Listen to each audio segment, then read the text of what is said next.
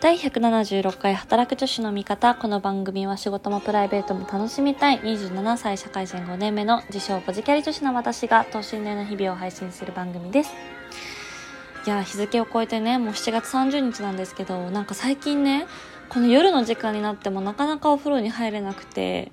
ご飯食べ終わって、ちょっとこう、YouTube 見たり、テレビ見たり、してタラタラしちゃうんですよ。でね、もう少しするとね、多分旦那さんが帰ってきてね、ご飯温めてとか言ってやってるとね、結局ね、寝るのが1時半とか2時になってしまうんです。という若干堕落した生活を送っているので、今日は早く寝たいと思います。アビーです。はい。えー、前回の放送の後にですね、アイナちゃんがプレゼント、ギフトをいただきました。ありがとうございます。初じゃないですかね、アイナちゃん。嬉しいです。こうやって、リスナーさん、ポジラさんがこう聞いてくださってるっていうリアクションがね、何かしらでこう伝わってくるので とってもありがたいです。ありがとうございます。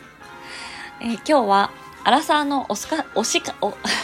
噛んだ、アラサーの推し活事情について話していきたいと思います。いや、最近さ、ちょっと、働く女子の味方、エンタメ要素多すぎじゃないって感じなんですけど、もう最近ね、それ以外にね、娯楽がないんですよ。私、ちょっと仕事はね、ちょっと頑張ってるので、また話しますけど、ちょっとまだね、あの、探りながら働いてるので あの、すごい楽しいんですけどね。ちょっとまだこう、キャリア論をね、語れるまでに至ってないので、もうちょっとしたら話そうと思うんですけど、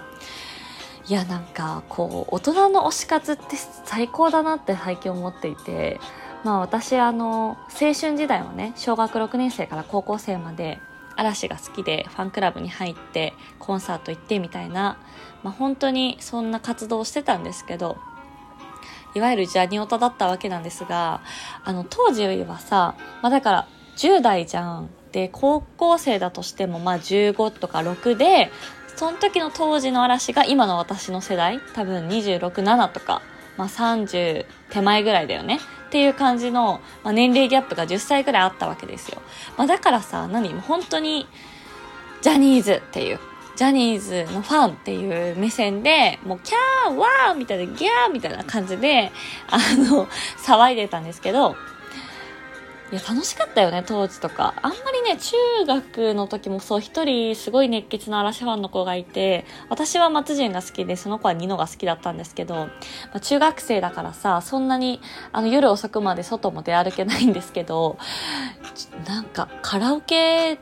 でフリータイムで10時間ぐらいなんか嵐縛りで、うちは持ってなんかわきゃわきゃ歌ったりとか、なんかそんなことしてましたね。だからまあとにかくそう、どちらかというと、キャーっていう推しだったんですけど、まあね、このアラサーになった今、あの、そういう感情はあんまりなくてですね、BTS に対しても、あの、好きな俳優さんに対しても、なんかちょっとこう、尊さというか、あの、本当愛おしさと尊さって感じなんですけど なんかもうさ、悟りじゃないね。なんて言うんだろうね。なんかこう、リスペクトを含めてさ、なんか見守ってる感じなんですよね。まあ、誰って感じなんですけど。これちょっともしかしたらさ、そういう今まであんまり誰かのファンになったことない人からしたら、なんか何言ってんだこいつってちょっと惹かれちゃうかもしれないけど、まあきっとね、推し活を経験したことある人は共感してくれるはず。うん。なんか私昔から、その、好きなアイドルとかが熱愛が出るとすごいショック受けるファンの人たちいるじゃないですか。で、あんまり私その感覚わかんなくて、まあ、これはもう昔からなんだけど、えもう彼らが幸せならそれでいいじゃんみたいな。もうむしろ早く結婚してほしいぐらいに私は嵐には今でも思ってるんですけど、結局さ、今ニノしか結婚してないわけじゃないですか。そうでいろんなね、あの数々の熱愛が出ている中ね、なんで結婚しないんだろうって思って、もう早く結婚すればいいのにって 思う派なんですけど、そうだからさ、BTS とかもさ、なんかちょっとこ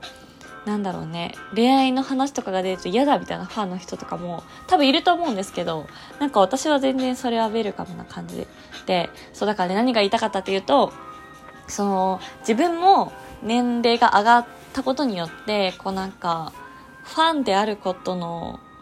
スタンスというか、目線が変わったなってすごい思うんですよね。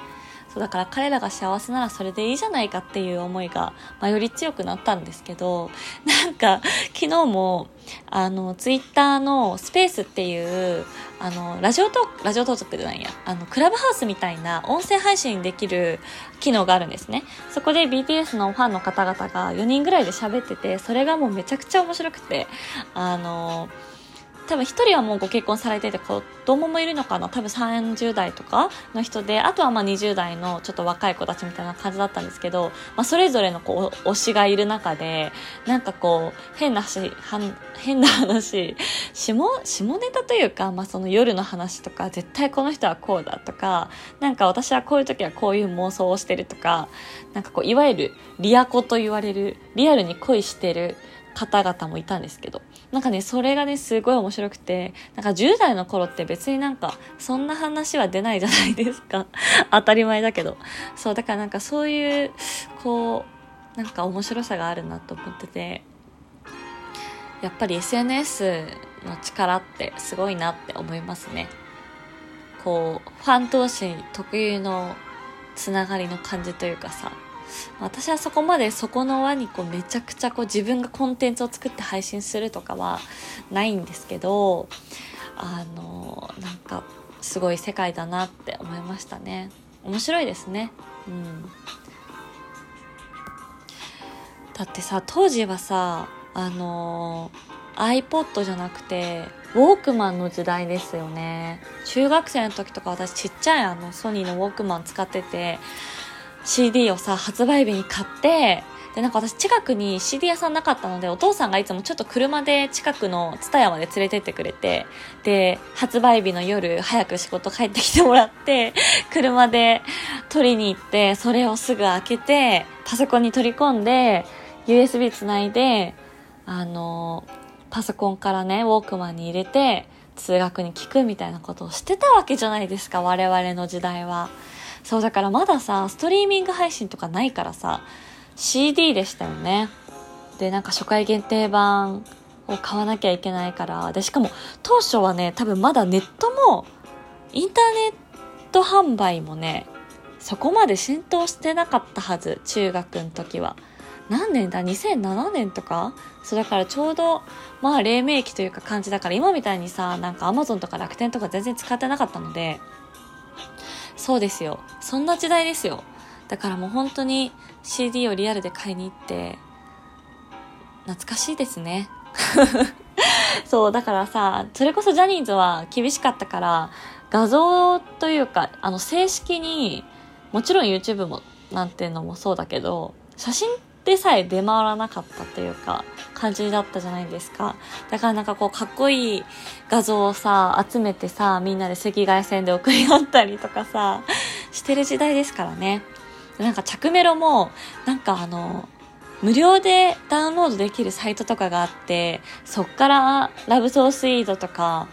なんか、ワンラブとかダウンロードしてた気がする。で、彼氏からの電話だけ、なんか違う曲に設定したり してた記憶がありますね。そうですね。それが今やさ、Apple Music ダウンロードというかダウンロードしなくてももうね、私、なんだっけ、月額払ってるので、ほぼ聴けるし、YouTube はあるし、海外でね、テレビ番組に出ても数時間後にはアップロードされて、あっという間に何十万回再生とかいくわけじゃないですか。だからすごい時代になったなって思って、なんかその、あれだね、インターネットというかこのデジタル SNS の波及によってもファン活動の幅がすごい広がってるし、あの、ファン同士のつながりもあるんだろうなって思います。ちょっと前も話したかもしれないけどさ、あの、ウィバースっていう、あの、韓国とか、まあ、海外の人いるのかな韓国以外にも。そのアーティストのこうプラットフォームがあるんですけどなんかそれとか見てると本当にあの世界中のファンたちが集うプラットフォームとしてすごいビジネスチャンスがあるんだろうなって 思ってしまってなんかすぐそこでそっちに持ってくなよって感じなんですけど、まあでもやっぱりこうファンの人のさなんかこう課金力ってすごいじゃないですかで私も学生の時はそんなにお小遣いとかもいっぱいもらってたわけじゃないから、こう、コンサートグッズを選ぶにしてもさ、これちょっと高いなとかさ、でも欲しいなとか言ってみんな集めるわけじゃないですか。でもこう、社会人になった今ね、別に買おうと思えば、DVD が出ようとも、グッズが出ようとも買えるじゃんっていうこの精神状態になって、まあって言って私は別にそんなにグッズとかは買わないんですけど、この状態になって本当に好きだったら、いくらでもこう、買っちゃうし課金するだろうなって思って、そう。だからなんか、この辺ファンマーケティングみたいな言い方するかもしれないですけど、ちょっと面白いですよね。なんか、勉強するっていう方が正しいのかわかんないけど、ちょっと携わってみたいなって思いました。だって言ったらさ、あの、マーケティング的に言ったらさ、CRM と言われる、一回その、例えば、一回商品買った人をどれだけリピートさせるかとか、一回ファンになった人からどれだけ、こう、課金してもらうかみたいなところのビジネスなわけじゃないですか。そうって思ったらね、この BTS のたちの経済効果凄まじいなって思って、あの、ま上場した会社のさ、あの、市場、ね、から見てもそうですけど、いや、なんか、すごいなって、儲かるなって思いましたっていう、やばい、推し活の話から最後儲かるなっていう着地になっちゃって、ちょっと、あの、話しながらそういうつもりで話をしたわけじゃなかったんですけど、まあでもね、とにかくそんな感じで、アラサーの推し活生活楽しんでおりますというお話でした。ちょっと思わぬところに話が着地しちゃったけど、まあ、いっか。はい。ということで皆さん今日も最後まで聞いていただきありがとうございました。引き続き明日で金曜日なのでラスト頑張りましょう。お相手は働く女子の味方アビでした。バイバイ。